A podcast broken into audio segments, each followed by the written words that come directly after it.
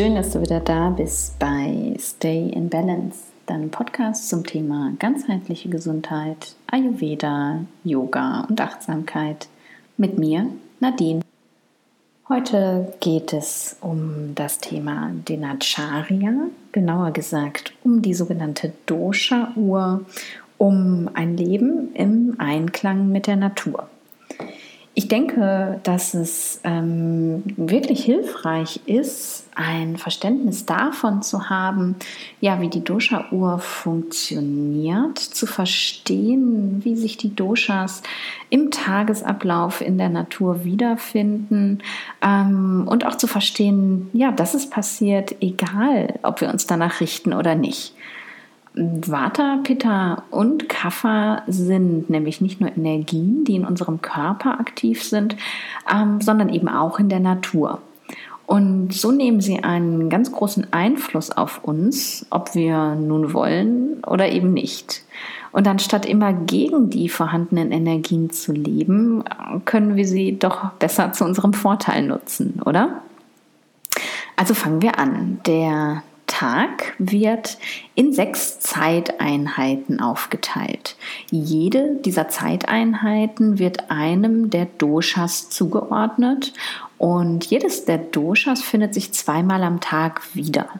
Wenn du jetzt noch gar nicht weißt, was diese Doshas eigentlich sind, dann würde ich dir empfehlen, hier einmal kurz eine Pause zu machen ähm, und in meine zweite Folge zu springen. Die verlinke ich dir in den Show Notes. Und ähm, da habe ich ja einmal kurz erklärt, was diese Doshas denn genau sind. Und wenn du dir das angehört hast, dann komm einfach wieder hierher zurück und dann machen wir weiter. Also, der Tag beginnt ähm, mit der Kapha-Energie, der Kapha-Zeit, ungefähr um 6 Uhr. Gegen 10 Uhr lässt die Kapha-Energie dann immer mehr nach und die Energie von Pitta steigt an. Pitta herrscht dann so bis 14 Uhr vor, um dann von Vata abgelöst zu werden. Und gegen 18 Uhr steigt dann die Energie von Kapha wieder an und begleitet uns bis ca. 22 Uhr. In der ersten Nachthälfte bis ungefähr 2 Uhr ist Pitta dann aktiv und wird dann wieder von Vata abgelöst. Vata bleibt dann bis ca. 6 Uhr dominant, äh, bis der nächste Tag erneut mit der Energie von Kapha beginnt. Du siehst oder hörst, dass ich ähm, die Zeiteinheiten immer nur ungefähr angegeben habe. Ähm, das ist ganz, ganz wichtig, weil man an der Stelle nicht zu dogmatisch sein darf. Es ist nicht so, dass um Punkt 6 Uhr Vata plötzlich weg ist und Kapha da. Vielmehr ist es so, dass die Energie des einen Doshas immer mehr abnimmt und die des anderen immer mehr ansteigt, bis ähm, eine Energie die andere überwiegt. Und das ist dann ungefähr der Zeitpunkt, den man dem Beginn dieser Dosha-Phase zuordnet. So, und wie sieht es nun aus, wenn wir die Vorteile der Dosha-Tageszeit nutzen? Fassen wir noch mal kurz zusammen, was die Qualitäten der Doshas eigentlich sind und dann zeige ich dir, wie du diese für dich nutzen kannst. Kaffers Energie besteht aus den Elementen Erde und Wasser. Das gibt Kaffa eine besondere Schwere. Kaffa bewegt sich langsam, ist träge, kalt und schwer. Pitta ist das Dosha mit der Energie von Feuer und Wasser. Und Pitta ist vorhanden, wenn die Sonnenenergie tagsüber am höchsten ist. Ähm, und das ist auch die Zeit, in der unser Verdauungsfeuer am höchsten ist. Vata, das ist das Dosha, das aus Luft und leerem Raum besteht. Und das macht es besonders leicht und eben auch instabil, aber auch beweglich. Jetzt schauen wir uns den Tag ähm, aus Sicht des Ayurveda nochmal genauer an. Es ist sinnvoll, vor 6 Uhr aufzustehen. Vor 6 Uhr aufstehen bedeutet, dass du aufstehst, bevor die Kafferenergie übernimmt. Aufwachen in der Kafferzeit bedeutet nämlich, dass wir in dieser langsam beweglichen Energie festhängen und das dann meistens auch für den Rest des Tages. Vor 6 Uhr aufwachen heißt während der Wartezeit aufwachen. Vata bewegt sich leicht, ist super kreativ und dynamisch, wenn es in Balance ist. während der Wartezeit aufzustehen erhöht genau diese Energie dann nämlich in uns. Ein anderer Grund aus Sicht des Ayurveda und auch der Yoga-Tradition vor Sonnenaufgang aufzustehen, das ist nämlich genau die Uhrzeit vor 6 Uhr, ist, ähm, dass diese Zeit ja als heilig angesehen wird. Der Körper ist ähm, noch rein, die Gedanken sind noch klar. Es befindet sich noch keine Nahrung im Körper und der Geist hat sich noch nicht mit etwas auseinandergesetzt alle unsere Kanäle sind sozusagen noch klar, sowohl die körperlichen als auch die geistigen. Klarer und, und purer kann unsere Energie nicht sein als zu dieser Tageszeit. Und das ist also die ideale Zeit für Meditation, für Yoga, für Pranayama. Und für mich, muss ich sagen, funktioniert das ganz wunderbar. Ich war früher ja, ein ganz schrecklicher Snoozer-Typ. Ich habe den Wecker teilweise eine halbe Stunde immer weiter und weiter gedrückt, ähm, bis ich dann endlich mal aufgestanden bin. Mein Kopf und mein Körper haben sich immer super schwer angefühlt und das wirklich auch den ganzen Tag. Ähm, wenn ich aufgestanden bin, dann ging es schnell unter die Dusche und zack, zack, dann auch aus dem Haus, weil ich meistens so spät aufgestanden bin, dass ähm, ja eigentlich für nichts mehr Zeit war morgens. Heute geht mein Wecker um 5 Uhr morgens und es bleibt immer genug Zeit für meine Morgenpraxis. Ähm, ich kann ja ganz langsam in den Tag starten. Ich ähm, bin nie gestresst. Ich habe immer genug Zeit, um eben ja tatsächlich im Tag anzukommen und ich starte super energetisiert und frisch in den Tag. Und dieses Gefühl kann ich wirklich auch über den ganzen Tag dann mitnehmen. Das hat natürlich jetzt nicht von jetzt auf sofort geklappt. Ich habe nicht einfach an, von einem Tag auf den anderen aufgehört zu snoosen. Das hat einige Zeit gedauert, ähm, bis ich meinen Körper und meinen Geist darauf eingestellt habe, dass das jetzt anders läuft. Und ich habe mit ganz kleinen Schritten gearbeitet. Ich habe den Wecker immer nur 15 Minuten früher gestellt ähm, und auch immer erst dann, wenn ja die vorherige Zeit sich wirklich gut angefühlt hat für mich, habe ich ja den Wecker wieder ein bisschen früher eingestellt. Und so ist eben auch meine Morgenpraxis Schritt für Schritt gewachsen. Ich habe nicht von jetzt auf gleich morgens eine Stunde Yoga gemacht, sondern es sind eben immer kleine Stückchen gewesen, die ich dann in die gewonnenen Viertelstunden einbauen konnte, bis ich jetzt mittlerweile zwei Stunden morgens habe, bis ich das Haus verlasse und das genieße ich wirklich sehr. Wenn du regelmäßig während der Wartezeit, aber noch weit vor dem eigentlichen Aufstehen wach wirst, ähm, kann das schon ein Zeichen sein, dass dein Vater nicht in Balance ist dann solltest du besonders vor dem Zubettgehen schauen, dass du ähm, ja eine, eine erdende Praxis, eine erdende Routine integrierst. Das kann ein Yin-Yoga am Abend sein oder eine kurze Meditation oder Entspannungsübung oder eine Fußmassage mit Sesamöl. Ähm, wenn du Probleme mit erhöhtem Vata in der Nacht hast, solltest du auch besonders darauf achten, dass du am Abend nicht noch irgendwie lange fernsiehst oder dein Handy benutzt, ähm, denn das erhöht alles Vata noch zusätzlich. Lies dann lieber ein Buch oder mach einfach einen schönen Abendspaziergang. So, kommen wir jetzt dann zur Kafferzeit. Zwischen 6 und 10 Uhr ist Kaffer die Energie, die am höchsten ist. Und das ist die perfekte Zeit für eine körperliche Praxis, also für Yoga, für Laufen gehen oder für ein Workout. Ähm, da Kaffer eben schwer und träge ist, kann man dieser Energie am besten mit ein wenig Anstrengung entgegenwirken. Kaffers Verdauungsfeuer ist halt auch ziemlich schwer und träge und deswegen empfiehlt der Ayurveda in der Kafferzeit auch nur ein leichtes Frühstück zu haben. Du solltest nichts schwer verdauliches und essen und solltest eben vor allem darauf achten, dass du warm isst, um der kalten Qualität von Kaffer entgegenzuwirken. Und ähm, ja, in der Kafferzeit ist es auch okay, wenn man mal eine Tasse Kaffee trinkt, wenn man eben nicht darauf verzichten kann. Zwischen 10 und 14 Uhr ist dann der Zeitraum, in dem Pitta am höchsten ist. Und das ist der Zeitraum, in dem du deine größte Mahlzeit essen solltest, da Pitta dein Akne so richtig anfeuert. Das ist anfangs vielleicht erstmal ziemlich ja eine Umstellung, weil ja wir sind es hier im Westen oft gewohnt, erst abends richtig zu essen, ja, weil dann die ganze Familie zusammenkommt. Das sind halt so Rituale, die wir so kennen. Ich würde es dir aber trotzdem empfehlen, es mal zu versuchen, deine Hauptmahlzeit in der Mittagszeit zu haben äh, und zu schauen, was deine Verdauung dazu sagt. Du kannst ja trotzdem abends mit der Familie essen und einfach darauf achten, dass das Abendessen eben leicht verdaulich ist. Da Pitta in der Mittagszeit hoch ist, kannst du ähm, ja das auch zu deinem Vorteil nutzen. Wenn du wirklich Lust hast ähm, auf etwas, was aus ayurvedischer Sicht jetzt nicht ganz so optimal ist, wie zum Beispiel Rohkost oder ein süßes Dessert, ähm, dann isst du das am besten während der Pitta-Zeit. Dann kann dein Körper einfach am besten damit umgehen.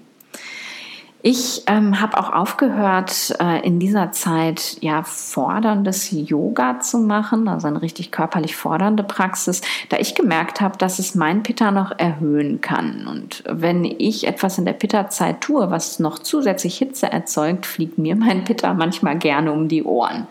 Ähm, ja, wenn du die Gewohnheit hast, gerade mittags irgendwie ähm, anstrengenden Sport zu machen, dann schau doch mal, wie sich das anfühlt, den wegzulassen, ob das vielleicht für dich sogar von Vorteil ist.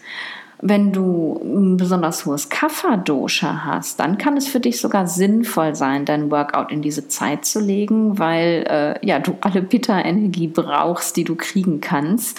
Ähm, und das kann dann in dir eher noch Balance erzeugen. Du siehst also, man darf die Empfehlungen zum Tagesablauf nicht so dogmatisch sehen. Es gibt nicht die eine Empfehlung für alle. Ähm, es macht Sinn, sich ganz individuell aus der eigenen Dosha-Perspektive anzuschauen. Ja, was, was könnte ich denn jetzt brauchen in dieser Zeit? Wie kann ich diese Energie für mich jetzt besonders gut nutzen? So, machen wir weiter. Von 14 Uhr bis 18 Uhr ist dann nämlich wieder Wartezeit. Ähm, was viele von uns merken in dieser Zeit ist, äh, dass uns ja ein wenig die Energie ausgeht, dass die Luft sozusagen raus ist am Nachmittag. Oft ähm, wird das auf das Nachmittagstief nach dem Essen geschoben, aber ich denke, dass es viel mit, der, mit dem Wechsel ähm, von der Pitta zur Vata-Energie zu tun hat. Ähm, das Feuer, was Pitta mit sich bringt, hilft uns Dinge ganz effektiv zu tun und unsere Arbeit rasch zu erledigen und ganz fokussiert zu arbeiten. Ähm, und Vata ist halt ja Luft und Raum und ich habe oft das Gefühl, dass der Wind, den Vata erzeugt, das Feuer vom Pitta sozusagen komplett ausbläst und zurück bleibt dann irgendwie ja so eine Kraftlosigkeit und auch gerne mal fehlende Motivation weiterzumachen.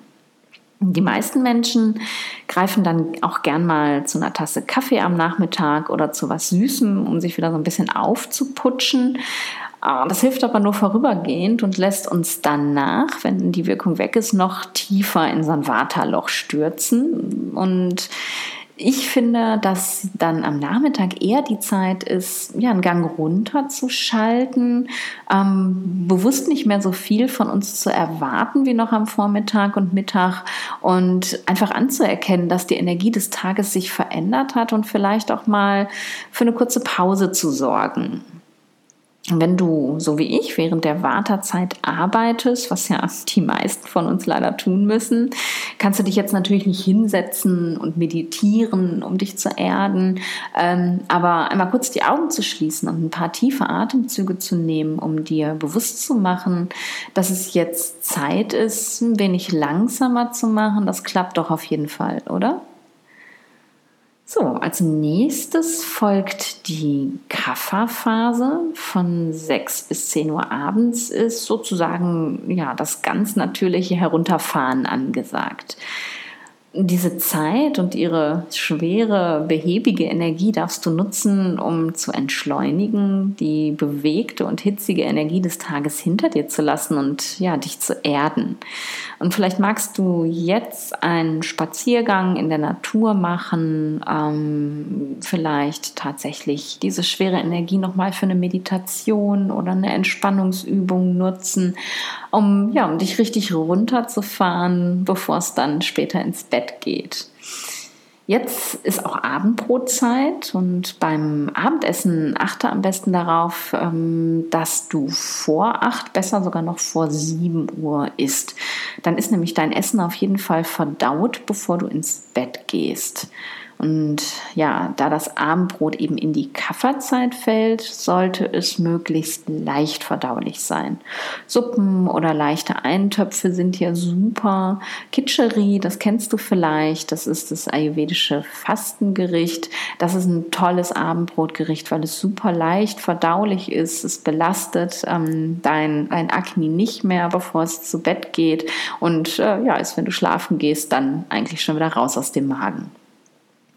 Und das solltest du aus Sicht des Ayurveda vor 10 Uhr tun, das zu Bett gehen. Da, da, bis dahin nämlich die Kafferzeit herrscht und du so die schwere erdende Energie von Kaffer nutzen kannst, um, um gut einzuschlafen.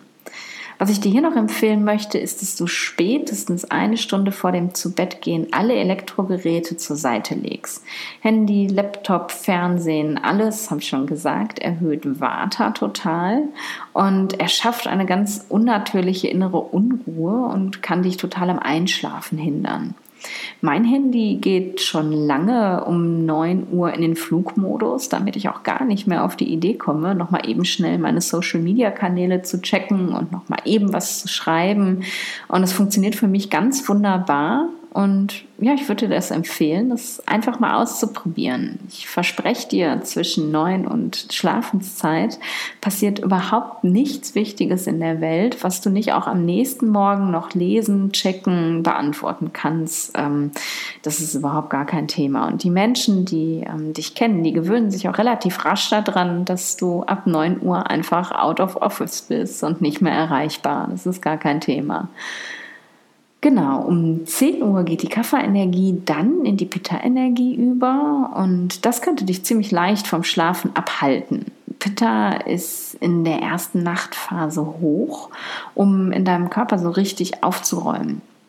Alles, was nicht gebraucht wird, also alles unverdaute, Ama und angesammelte Doshas werden in dieser Phase gelöst und abtransportiert. Und für den Abtransport ist dann Vata zuständig, das in der zweiten Nachthälfte wieder ansteigt. Und jetzt sind wir wieder am Beginn des Zyklus angekommen.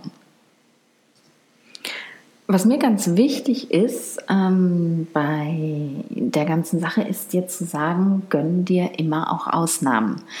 Ayurveda soll nie Verzicht heißen. Wenn du mit Freunden abends zum Essen verabredet bist oder tanzen gehen möchtest oder einfach nur total lange mit deinem Liebsten oder näheren Liebsten auf dem Sofa liegen und Fernsehen möchtest, dann mach das unbedingt. Kleine Ausnahmen verzeiht dir dein Körper ohne Probleme, wenn du ansonsten im Rhythmus mit der Natur lebst. Das kannst du dir so vorstellen, dass du immer, wenn du den Dosha-Phasen folgst, auf dein Gesundheitsbankkonto einzahlst. Und dann kannst du es dir auch manchmal einfach erlauben, etwas abzuheben. Ähm, ich gebe auch immer mal wieder ein klein wenig aus, um mir etwas zu gönnen, denn ja, ich finde es super wichtig, nicht zu vergessen, dass wir alle nur Menschen sind und keiner ist perfekt und das sollte, finde ich, auch gar nicht unser Anspruch sein. Wenn es dich glücklich macht, bitte tu es unbedingt, solange es keine Probleme erzeugt. Aber nimm auch wahr, wenn es beginnt, das zu tun. Ähm, das ist meine Empfehlung an dich. Ich merke selbst spätestens nach drei Tagen schlechter Ernährung und zu langem Wachbleiben, ähm, ja, dass ich Probleme bekomme, dass ich eben nicht mehr in meiner Balance bin. Ich werde schnell ungeduldig und reizbar. Ich bin super müde und unmotiviert. Ich komme dann morgens auch echt schlecht aus dem Bett ähm, und meine Verdauung ist in solchen Phasen echt eine Katastrophe. Ähm, und dann weiß ich, dass es Zeit wird, wieder auf mich zu achten und mir zwischendurch mal Phasen zu gönnen, in denen ich nicht so strikt an meinen Routinen festhalte, das hilft mir, sie wieder so richtig wertzuschätzen. Denn wenn ich wieder drin bin, geht es mir einfach so viel besser. Und deswegen ist es nicht nur meine Erlaubnis an dich, dir zwischendurch mal eine Auszeit von deiner Routine zu gönnen, sondern sogar ja meine Empfehlung oder meine Aufforderung, das zu tun. Denn ähm, wenn wir ja und das tun wir im besten leider einfach viel zu häufig und das hörst du mich permanent sagen, wenn wir zu dogmatisch werden, wenn wir zu engstirnig werden, dann dann wird der Ayurveda das äh, Leben nach den ayurvedischen Prinzipien zur Last, zur Bürde. Ähm, dann fängt es an uns zu nerven nerven, dann ja, werden wir manchmal auch wütend darauf und dann fühlt es sich im Endeffekt genauso an wie, ja, wie eine Diät machen. Das kennst du vielleicht von dir selber auch. In dem Moment, wo du beschließt, jetzt möchte ich abnehmen, ab heute mache ich Diät, denkst du den ganzen Tag an nichts anderes als an Essen. Und es liegt einfach daran, dass dieser, ja, dieses sich vornehmen, jetzt auf etwas zu verzichten, in deinem Gehirn einfach diesen unbändigen Wunsch erzeugt, das aber unbedingt haben zu müssen. Und deswegen ist es mir ganz, ganz wichtig und das versuche ich ähm, den Menschen, mit denen ich arbeite, denen ich Ayurveda näher bringe, immer klar zu machen, dass es eben überhaupt nicht darum geht, den Ayurveda als ähm, Verzicht zu sehen, sondern ja einfach als, als Geschenk, als Möglichkeit eben ja so optimal zu leben, dass man immer in Balance bleiben kann, aber eben nie das, ähm, das Muss dahinter steht, sondern dass man, wenn man sich in seiner Balance befindet, auch immer einfach Ausnahmen machen kann und der Körper total damit in der, ja, total gut damit umgehen kann, ähm, mit diesen Ausnahmen, solange man dann einfach wieder zu dem zurückfindet, was einem wirklich gut tut. Und wenn man das eine Zeit lang für sich erprobt hat, dann weiß man irgendwann tatsächlich auch, was einem gut tut und möchte das dann auch ganz natürlich für sich haben. Das ist mir ja einfach ganz, ganz wichtig. Das ist eines meiner großen Themen, aus diesem, diesem Dogmatismus rauszukommen und wieder ins Spüren reinzukommen und den, den Ayurveda als, als Werkzeug zu nutzen für ähm, ein Leben in Balance, ein, ein Leben im Einklang mit der Natur, ähm, ein Leben, das, ja, das dich ähm, energetisch macht, das dir Energie gibt, das ähm, dir das Gefühl gibt, dass das Leben leicht ist ähm, und nicht eben ein ständiges Muss und ein ständiger Zwang. Und ja, dafür finde ich einfach das Verständnis von Dinacharya, also dem optimalen Tagesablauf aus ayurvedischer Sicht einfach unglaublich wichtig, weil das spart eine ganze Menge Energie, eben nicht gegen die Energien des Tages leben zu müssen, ähm, sondern einfach ja, so im, im Flow zu sein, im Fluss zu sein, ähm, mit dem, was sowieso da ist, sich einfach ähm, ja wie ein Surfer ähm, auf dem Surfbrett, auf der Welle zu bewegen, sich von der Welle tragen zu lassen, von der Welle des Lebens letztlich und ja ganz entspannt an den Strand zu surfen und eben nicht wie ein Wilder gegen die Welle anzupaddeln. Ähm, das finde ich ein ziemlich schönes Bild. Hm, das sollte ich vielleicht öfter mal benutzen. So, ich hoffe, du hast aus dieser kurzen Folge ein bisschen was für dich mitnehmen können. Ähm, denke mal daran, es ist keine Empfehlung die, Empfehlung, die in Stein gemeißelt ist. Es geht eben darum zu spüren, was brauche ich und wie kann ich die vorhandene Energie für mich am besten nutzen. Und wenn du dabei Unterstützung haben möchtest, wenn du das Gefühl hast, dass ähm, der Ayurveda ja, etwas für dich ist, dass, dass das etwas sein könnte, ähm, was dich noch mehr in Balance bringt. Oder wenn du wirklich sogar ein gesundheitliches Problem hast und du glaubst, der Ayurveda ähm, kann dich dabei unterstützen, dann melde dich doch ganz gerne bei mir. Meine E-Mail-Adresse findest du ähm, in den Show Notes. Ich habe ähm, wieder ein paar wenige ähm, Plätze frei für mein 1 zu 1 Coaching. Auch die Seite ähm, auf meiner Website verlinke ich dir in den Show Notes, dann kannst du dir angucken, was dich da erwartet. Ich habe mich bewusst entschieden, ähm, in einem drei Monats ähm, Coaching mit meinen Coaches zu arbeiten.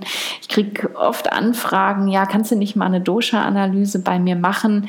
Ähm, viel mehr möchte ich auch gar nicht. Und ähm, ja, mir geht es einfach darum, dir jetzt nicht zu sagen, das ist dein Ungleichgewicht, jetzt guck halt mal selber, ähm, sondern dich eben zu begleiten, ähm, mit dir zusammen das Ganze zu erleben und zu erfahren, dir immer zur Seite stehen zu können ähm, und eben auch entsprechend ähm, ja, anpassen zu können, meine Empfehlungen, wenn ich sehe, ähm, dass sich etwas in dir verändert. Denn es ist ähm, tatsächlich so, wenn man beginnt mit dem Ayurveda zu arbeiten, merkt man relativ rasch Veränderungen und dann darf man nicht stoisch einfach eine Sache weitermachen, sondern da muss man eben auch schauen, darf man schauen, ähm, ja, was darf ich verändern, damit es jetzt eben weitergeht auf dem Weg in Richtung Balance.